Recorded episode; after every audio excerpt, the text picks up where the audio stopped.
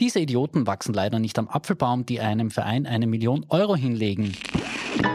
Ja, ich weiß schon, wo es hingeht. Mit dir geht's einfach nie vordergründig. Ich könnte es nicht schöner sagen. Pointiert, witzig, manchmal auch bitter ernst, satirisch, traurig.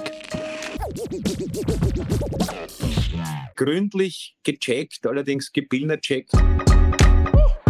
Es gab dann auch eine Nummer, wo ein Mann tatsächlich auf der Bühne einen Einlauf bekommen hat. Respekt, das musst du echt wollen. Ja? Und ich dachte, da kommt jetzt noch irgendwie was Relevantes. Das war mir zum Beispiel nicht eingefallen. Servus Thomas. Erst Thomas. Und ein herzliches Servus, liebe zuhörende Person bei Maurer und Schick, dem satirischen Nachrichtenpodcast der Kleinen Zeitung. Thomas Maurer und ich, Thomas Schick, mein Name aus der Chefredaktion der Kleinen Zeitung, wir besprechen jede Woche Nachrichten in dem Stil, wie man es von Thomas Maurer kennt und erwartet. Pointiert, witzig, manchmal auch bitter ernst, satirisch, traurig. Ich könnte es nicht schöner sagen. Ja, deswegen starten wir rein in das erste Thema, das uns und die ganze Welt bewegt hat, würde ich jetzt mal sagen. Nämlich? Schon wieder die Roten? Wie lange dauert dieses Drama eigentlich noch? Da ist die ganze Welt hat einen Google Alert wo drauf steht SPÖ. Ja, ich glaube tatsächlich, die ganze Welt hat einen Google Alert, wo drauf steht SPÖ, beziehungsweise wirklich kuriose SPÖ-Geschichten, wo man dran merkt, die Partei hätte ja derzeit vielleicht wirklich das Momentum auf ihrer Seite, weil es Teuerung gibt, weil die Menschen unzufrieden sind in dem Land und weil es auch Ableitung Marco Bogo und Peter Pilz aus vergangenen Wahlen es links irgendwie ein so ein diffuses, würde ich mal sagen, Widerstandsspektrum gibt, das man abholen könnte. Stattdessen beschäftigt sie sich mit folgenden Themen.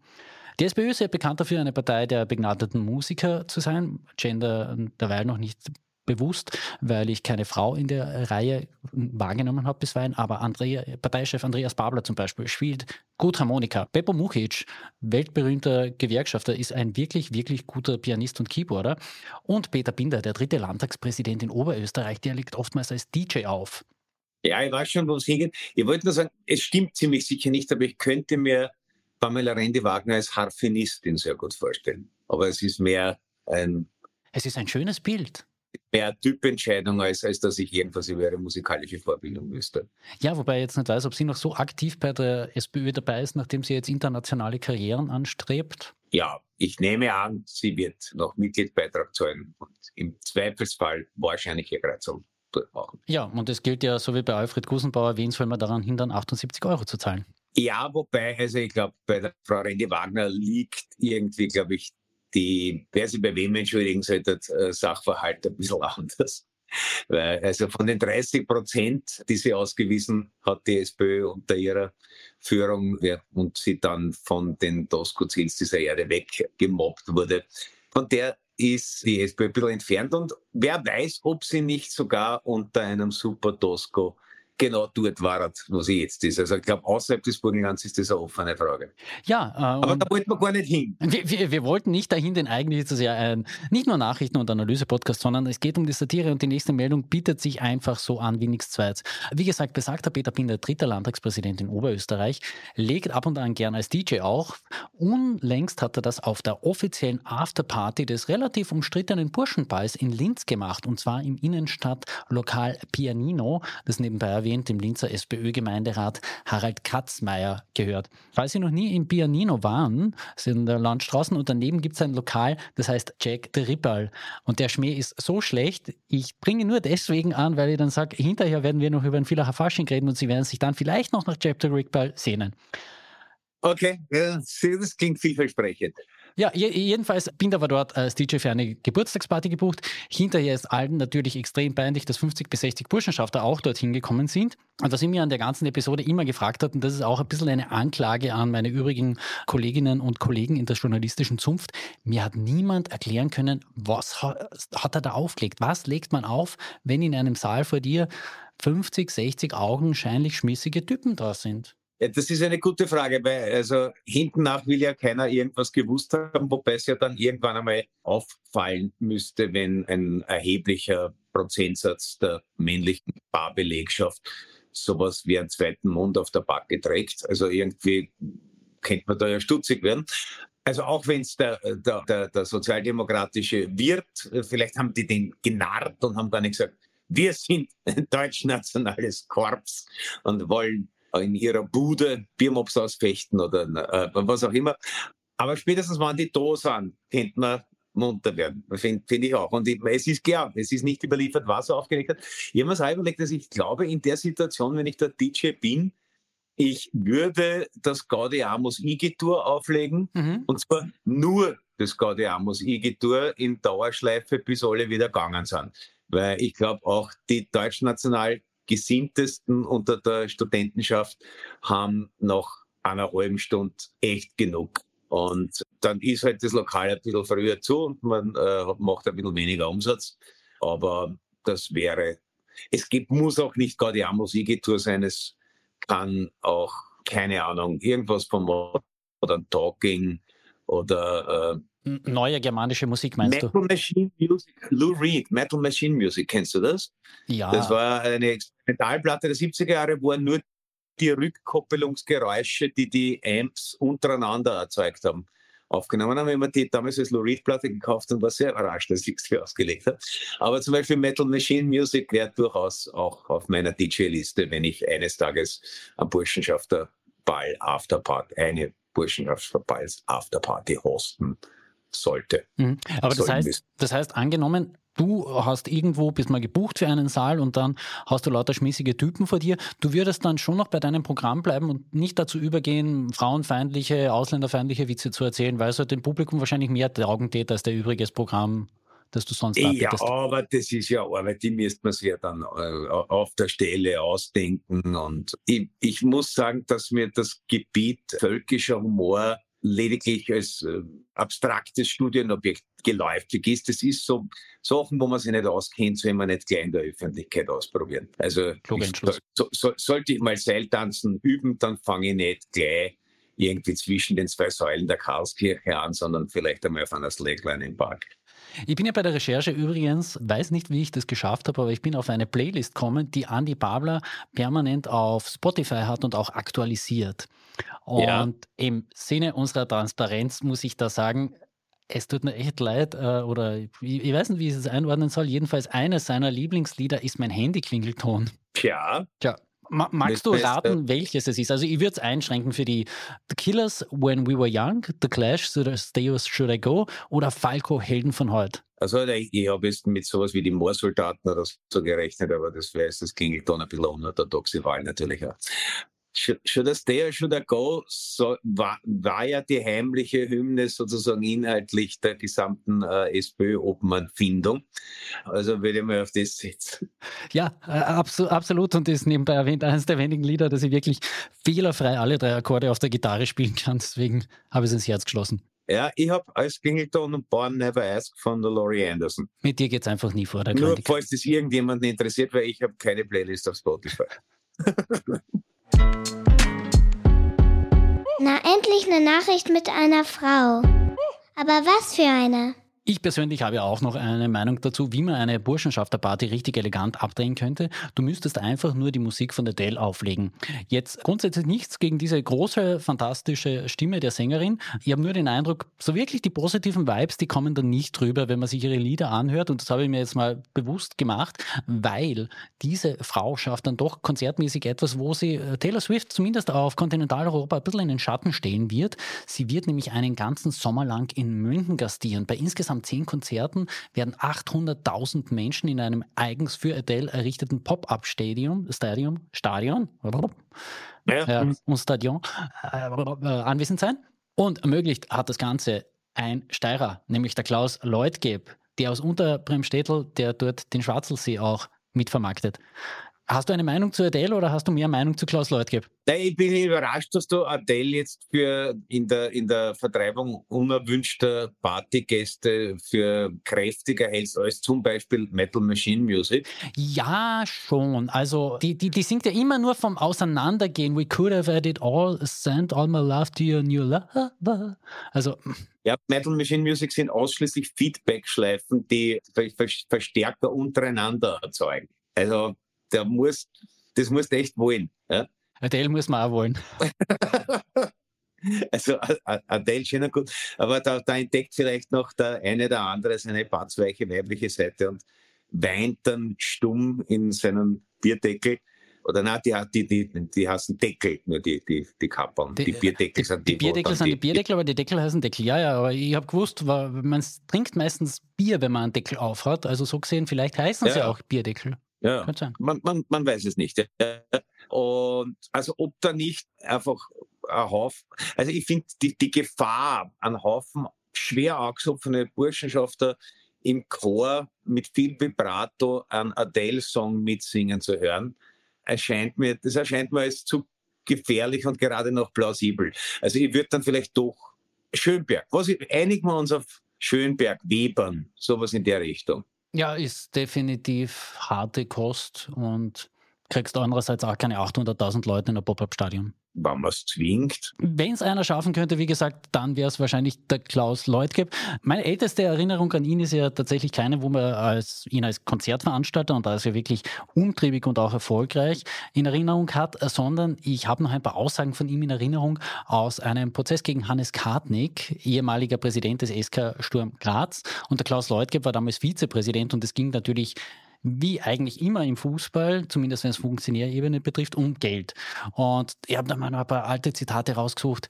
Leutgeb als Zeuge vor der Richterin, als es darum ging, wer hätte in den Verein einzahlen sollen, sagt Leutgeb, diese Idioten wachsen leider nicht am Apfelbaum, die einem Verein eine Million Euro hinlegen. Und dann wieder mal teilt er gegen den Hannes Karting aus. Keine Ahnung, wo der Sonnenkönig drei Monate Urlaub gemacht hat, giftete der Zeuge Leutgeb. Im Buff war ich nicht, schaltete sich Kartnick ungefragt ein. Also da, da war schon richtige steirische Urfolklore drinnen. Ja. Man, man vermisst ja, manche Typen ja. dann irgendwie einfach. Habe ich, hab ich schon einmal meine einzige räumlich-physische Begegnung mit Hannes Kartnick erzählt? Ja, und ich werde sie verlinken. Sollten wir es echt sagen? Hannes Kartnick in Versace? Ja, genau. Also es war auf einer Autobahnraststätte. Er war mit Gattin, vermute ich. Sie war auch in einem ausnehmend absurden Abendkleid, wie man es normalerweise nur eben auf irgendwelchen Modeshow-Fotos sieht. Und er hat einen Kardinals-purpurnen Versace-Anzug getragen und beide haben eine Leberkasse gefressen. Ein unvergessliches Bild. Ja, vielleicht sind Sie auch beim Adele-Konzert dabei. Er und der Klaus Leutgeb haben Sie ja vielleicht aus der Rede. Also natürlich je, jede, jede, je eine Leberkasse, damit keine Gerüchte aufkommen, die können Sie nichts mehr leisten. Und jetzt kommt die Werbung. In meinem letzten Part habe ich es vergessen zu erwähnen. Ich bin letzten Sommer auch dem Klaus Leutgeb am Rande eines Konzerts begegnet und er hat mit angesprochen mit dem Satz, hey, du bist ja der vom Maurer. Also äh, offenbar ein Hörer gelegentlicher. und er meinte, ja, ich bringe ihn, bringen wir auch noch auf die Bühne. Und wir sind da vor dem Wörthersee-Stadion gestanden. Es war maximal zu einem Drittel gefüllt. Sting hat sich drinnen bemüht, tatsächlich sehr bemüht. Aber ja, es war nur ein Drittel circa verkauft. Vielleicht auch etwas mehr. Und wie gesagt, der Klaus Leutgeb hat gesagt, ich bringe euch auch noch auf die Bühne. Und ich würde würde sagen, bevor wir in ein Stadion gehen und dort auch nur zu einem Drittel gefüllt sind, machen wir es ein bisschen exklusiver. Und zwar gehen wir am 1. März ins Konzerthaus Klagenfurt. Dort gibt es nämlich das erste Kärntner ja. Podcast Festival. Mit dabei natürlich Thomas Maurer. Hast du schon eine Ahnung, was wir da reden werden? Ähm, eigentlich noch nicht, aber es wird ein exklusives Clubkonzert. Genau. Genau. Ja. Ähm, das einzige Ding, das ich mir tatsächlich vorgenommen habe, ich werde mit, mehr Wein mit auf die Bühne nehmen, weil als wir das letzte Mal in Graz live waren, wollte ich ja großzügig sein und habe der ersten Runde, der ersten Reihe auch noch ausgeschenkt und dann bist du am Trockenen gesessen. Also diesen Fehler werde ich kein zweites Mal machen.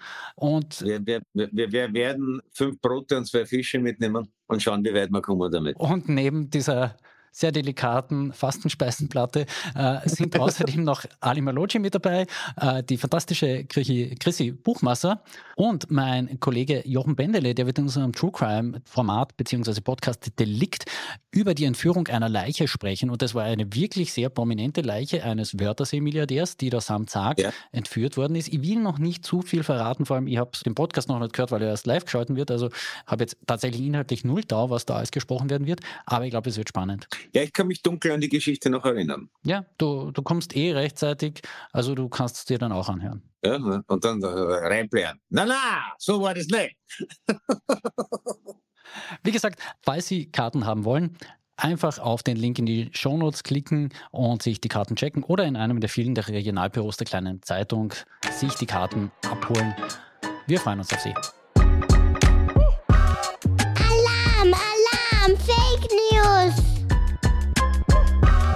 Parlamentsreden, die viral gehen, gibt es ja mittlerweile wirklich nur mehr wenige, wenige, wenige. Einer davon ist jetzt allerdings dem SPÖ-Klubobmann Philipp Kucher gelungen. Sappelot schon wieder die Roten. Egal. Er hat pointiert darauf hingewiesen, welches Verständnis die FPÖ von Medien hat und dass Herbert Kickel über Jahre aus Versehen, ich mache jetzt gerade Gänsefüßchen mit meinen Fingern, 10.000 Euro von FPÖ TV kassiert hat. Und nachdem schon der ganze Vormittag am Sonntag daraus bestanden hat, dass bei Armin Wolf eine Runde über Herbert Kickel diskutiert hat auf ORF 2, würde ich sagen, machen wir das jetzt genauso und reden auch nochmal über Herbert Kickel beziehungsweise über den Umstand, wie vermögend muss man sein und wie multi einlauffähig muss dein Konto sein, dass du einfach 10.000 Euro jeden Monat übersehen kannst und das über Jahre.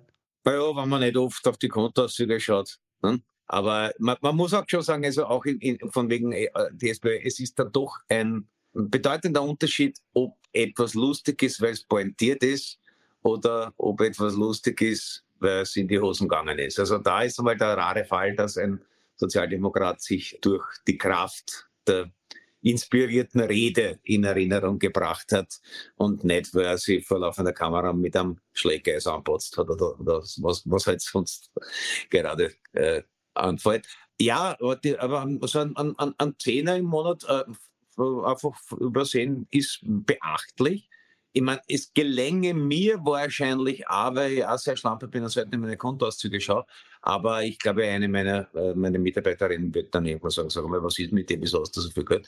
Aber beim Herbert Kickel, der hat für mein, nach meiner Erinnerung Geld zu gern, als dass ihm das ganz gehen hätte können, wenn ich mich richtig erinnere, hat er die damals verfeindeten BZÖ und FPÖ Kärnten gleichzeitig mit seiner Werbeagentur beraten. Diese Werbeagentur, die ja bekanntlich in den Verträgen eine Kickback-Vereinbarung mit der den BZÖ äh, aufgesetzt hat. Wo, wo die also Eigentümerstruktur also, noch immer relativ verworren ist und nie Die Eigentümerstruktur, das ist irgendwie, das, ist, das wurde, wurde gründlich gecheckt, allerdings gebildert checkt und deswegen äh, hat man es nie ganz genau in Erfahrung gebracht. Aber jedenfalls ganz egal ist dem Herbert, glaube ich, das Geld nicht. Insofern wundert es mich ein bisschen, dass ihm das nicht aufgefallen ist. Zumal man mit dem Geld, das hat, glaube ich, drei Jahre lang von mhm. der BTV drei Monate, sind 360.000 Euro da kriegt man ein sehr gutes Pferd schon drum. Also nicht absolute Weltklasse, echte Spitzenspringreiter werden um Millionenbeträge, aber du kriegst schon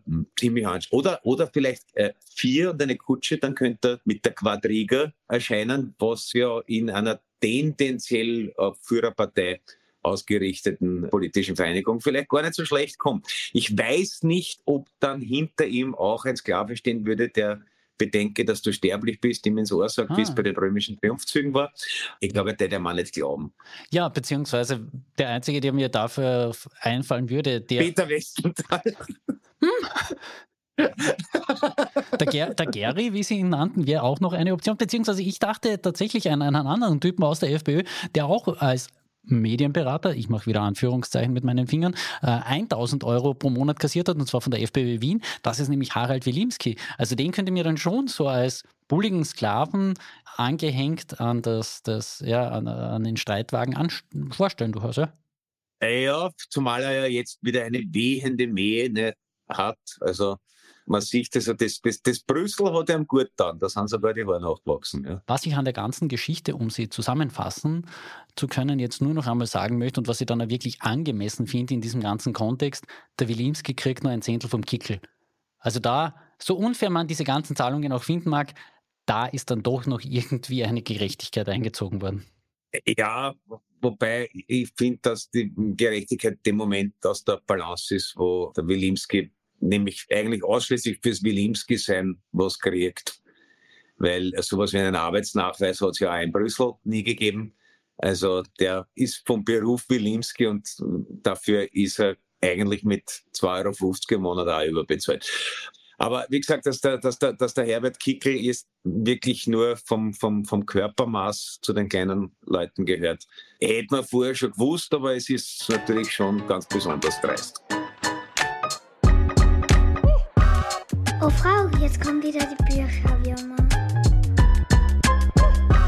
Aki Spirincici muss in Haft. So schrieben es mehrere Medien, vor allem in Deutschland, in diesen Tagen. Und für all jene, die den Mann jetzt nicht kennen, muss man vielleicht ein bisschen ausholen. Du kannst das wahrscheinlich noch inhalts, äh, attraktiver als ich. Er war einmal ein erfolgreicher und mutmaßlich auch finanziell erfolgreicher Autor von Katzenromanen. Ich gebe zu, ich bin katzenallergisch, ich habe trotzdem mal in dieses Buch reingelesen und habe es dann nicht nur der Allergie wegen sehr vorzeitig wieder sein lassen. Ja, na, das ist in meinen Buchhändlertagen noch ist das gegangen wie vergiftet. Deswegen habe ich auch irgendwie mal kurz reingeschaut und mir gedacht, ein so ein Schatz. Und da habe ich aber die äh, weitere Entwicklung des Autors noch nicht antizipieren können. Ja, genau, denn äh, von den Katzen ist er dann irgendwann mal dann doch zu äh, sehr giftiger Art und Weise der Schreibe gekommen und wurde in den vergangenen Jahren mehrfach verurteilt. Ähm, Anlass, wir müssen es jetzt nicht inhaltlich voll inhaltlich wiedergeben, waren einfach wirklich hetzerische äh, ja, Schriften, würde man jetzt mal sagen.